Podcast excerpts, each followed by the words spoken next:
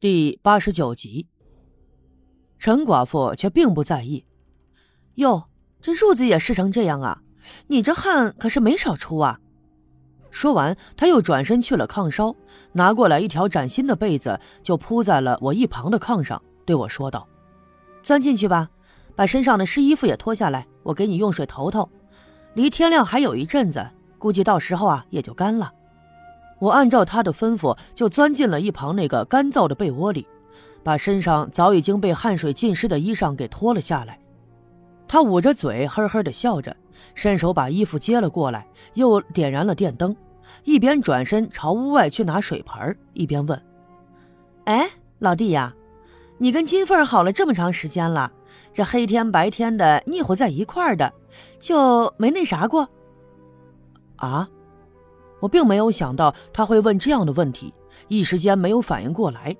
陈寡妇哈哈大笑了起来：“ 哈哈，哎，你别跟我这儿装傻啊！我都听人说了，你们城里人呐比我们乡下人开放的多，我就不信你们俩都好成那样了，这背地里呀没干过那事儿。”我这才明白过来，脸腾的一下就红了，连忙摇头说：“没，没。”看着我惊慌失措的样子，惹得陈寡妇又捂着嘴笑了一阵，然后转身到外屋去，稀里哗啦的给我洗那身衣服去了。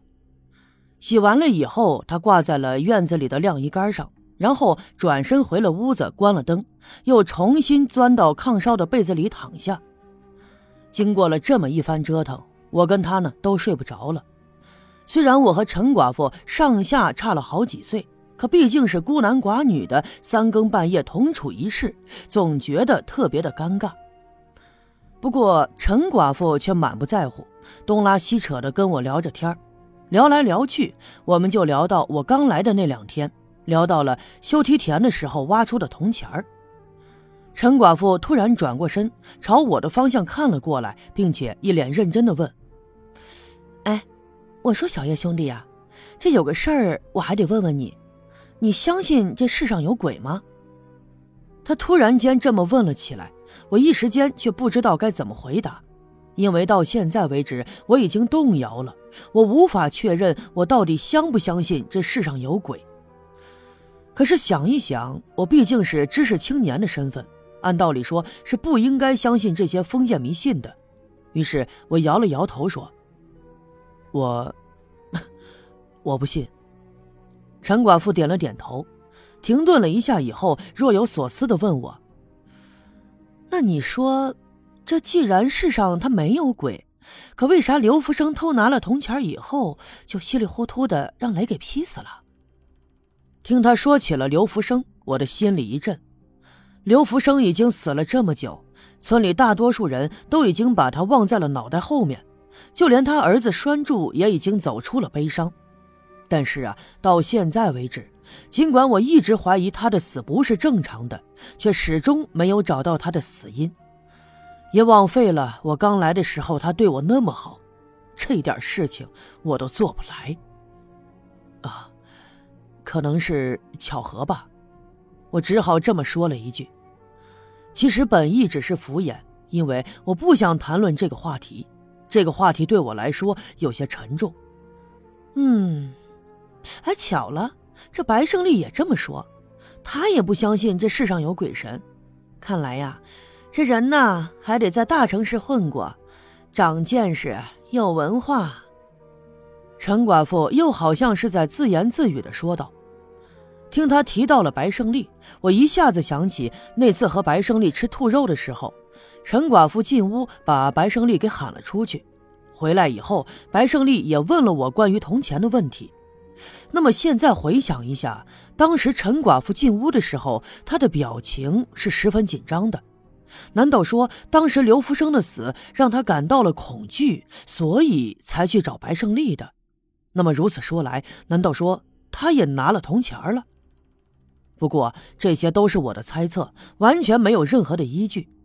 这个时候，陈寡妇又转过脸来问我：“呃，小叶兄弟呀，那你说？”呃，假如咱刘家镇真的有宝，那是不是谁挖出来就算谁的呀？他这么一问，我又印证了我的猜测。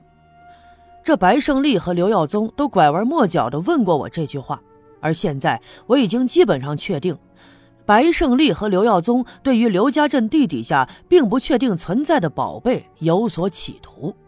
而如今陈寡妇问出这句话，看来他的确拿了铜钱儿并且也知道白胜利想要挖宝的计划。